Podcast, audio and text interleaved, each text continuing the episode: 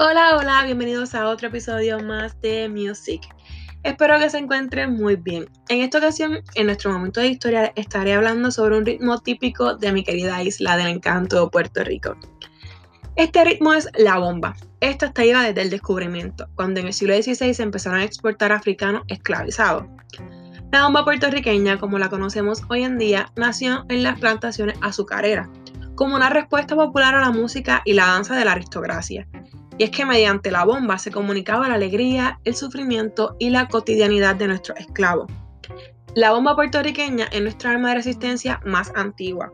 Este es un género musical originado en Puerto Rico, principalmente en las zonas costeras con mayor concentración de personas esclavizadas. Mayagüez, Cangrejos, actualmente Santurce, Loíza, Ponce, Guayama, entre otros pueblos, fueron la cuna de varios ritmos que conforman la bomba puertorriqueña. Algunos de los ritmos más populares son Zika. Este ritmo de bomba es muy conocido y fue comercializado por Rafael Cortijo y su combo en la década del 50 y 60. El yuba, el cumbe, el holandés y el seis corrido, que es un un ritmo rápido y fuerte y es muy conocido en el área de Loíza. Y con esto terminamos nuestro momento de historia. Y como ya es costumbre, ahora les dejaré unos consejitos para mejorar la práctica de su instrumento.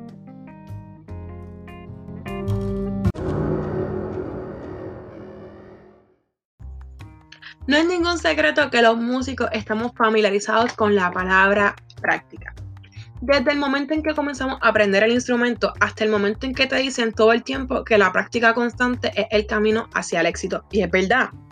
Músicos famosos en todas partes te contarán historias de las innumerables horas que han dedicado a su oficio. Esto es un trabajo duro. Pero todos hemos tenido esos días en los que no tenemos ganas de practicar. Y a veces estos días se convierten en semanas, meses y tal vez incluso años. Por lo tanto, es importante aprender cómo mantenernos motivados. Para eso debemos, 1. Crear un horario de práctica. Debemos tener en cuenta que no todos funcionamos de la misma manera y que lo que para algunos músicos puede necesitar, otros no. Si eres una persona constantemente ocupada y siempre en movimiento, crear un horario de práctica puede ser una buena manera de mantenerte responsable. Puede ser fácil posponer la práctica o tratar de adaptarla un poco a tu tiempo libre solo para quedar atrapado en otra tarea. Crear un horario hará que practicar el instrumento sea una prioridad. Puede ser a la misma hora todos los días o puedes tener diferentes etapas de tiempo, dependiendo del día. Programe su tiempo de práctica como programaría una clase en la escuela o una reunión en el trabajo. Número 2. Fijar metas. Si estás tomando lecciones con un maestro, pues tendrá objetivos obvios como aprender una pieza para un recital o una competencia. Sin embargo, si estás practicando por tu cuenta, los objetivos podrían no ser tan claros. Primero, debes establecer algunos objetivos generales. Quizás desees aprender una pieza en un mes o memorizarla en dos. Segundo, debes establecer algunos objetivos más pequeños para cada sección de práctica. Esto puede ser útil incluso si tienes un maestro ya sea que desees abordar ese difícil pasaje en la página 3 o memorizar las primeras 12 medidas de una pieza. Comprométete a completar tu sección de práctica al completar el objetivo. Este punto lo usamos mucho en mi banda, ya sea para aprendernos las canciones de marching de memoria o para prepararnos para el concierto o alguna otra actividad. Es una manera muy efectiva de lograr nuestras metas y la recomiendo mucho. Número 3. Cambiar el repertorio.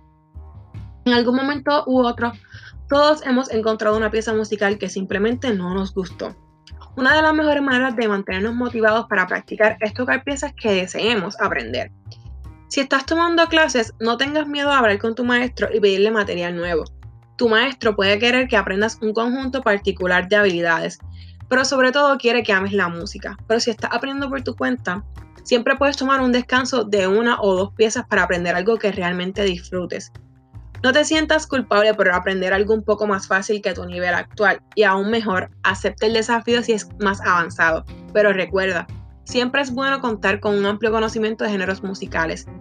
No te limites solo a tocar lo que está de moda o te gusta. Número 4. Programar un concierto. Si eres un músico que simplemente necesita una fecha límite, una excelente manera de motivar tu práctica es programar un concierto o una actuación. Es probable que la presión de una audiencia que espera escuchar tu actuación te haga responsable de tu práctica. Y recuerda que practicar música no es como estudiar para un examen, no puedes simplemente prepararte la noche anterior. Número 5. Recompénsate. Porque practicar es parte de la rutina de la mayoría de los músicos, puede ser fácil olvidarnos de recompensarnos.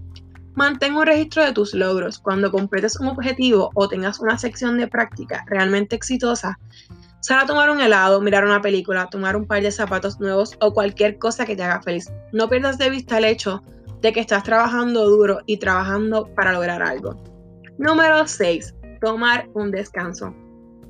Como dije antes, los músicos siempre escuchan lo importante que es practicar todos los días y puede convertirse en un peso sobre los hombros en un abrir y cerrar de ojo.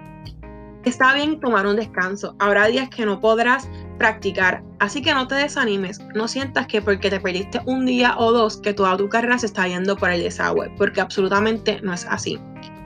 Hay situaciones que nos suceden a todos, así que si pierdes un día, te pierdes un día y ya. Dedica 5 minutos más al calentamiento cuando regrese a su instrumento y siga avanzando.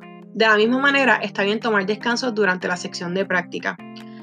Si te sientes particularmente frustrado con un pasaje o cansado y desenfocado, no tengas miedo de levantarte y hacer otra cosa por unos minutos. Aclara tu mente y vuelve a tu práctica una vez que te sientas renovado.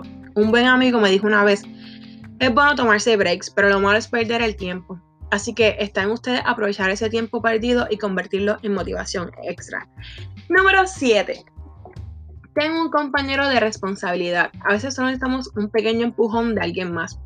Ya sea que desees ese recordatorio de un amigo, un padre, un cónyuge o un compañero músico. Esto depende de ti. Es posible que incluso desees practicar con otra persona, al igual que muchas personas usan un compañero de entrenamiento Tener a alguien con objetivos similares para acompañarte puede ser un gran motivador. 8. Solo empieza. Todos hemos visto una habitación desordenada y pensamos que realmente necesito limpiar esto, pero va a tomar tanto tiempo.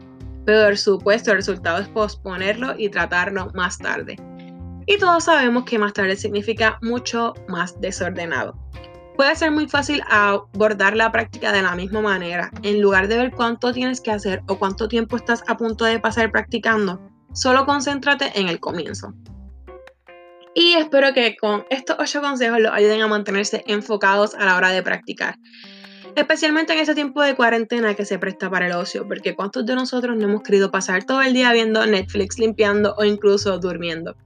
Así que estos consejitos nos caen como anillo al dedo. Y con esto concluimos otro episodio más de Music. No se olviden de darle share y compartirlo con sus amistades. Ahora los dejo con una canción muy popular en el área de Loíza y la cual nos transporta a nuestras raíces afro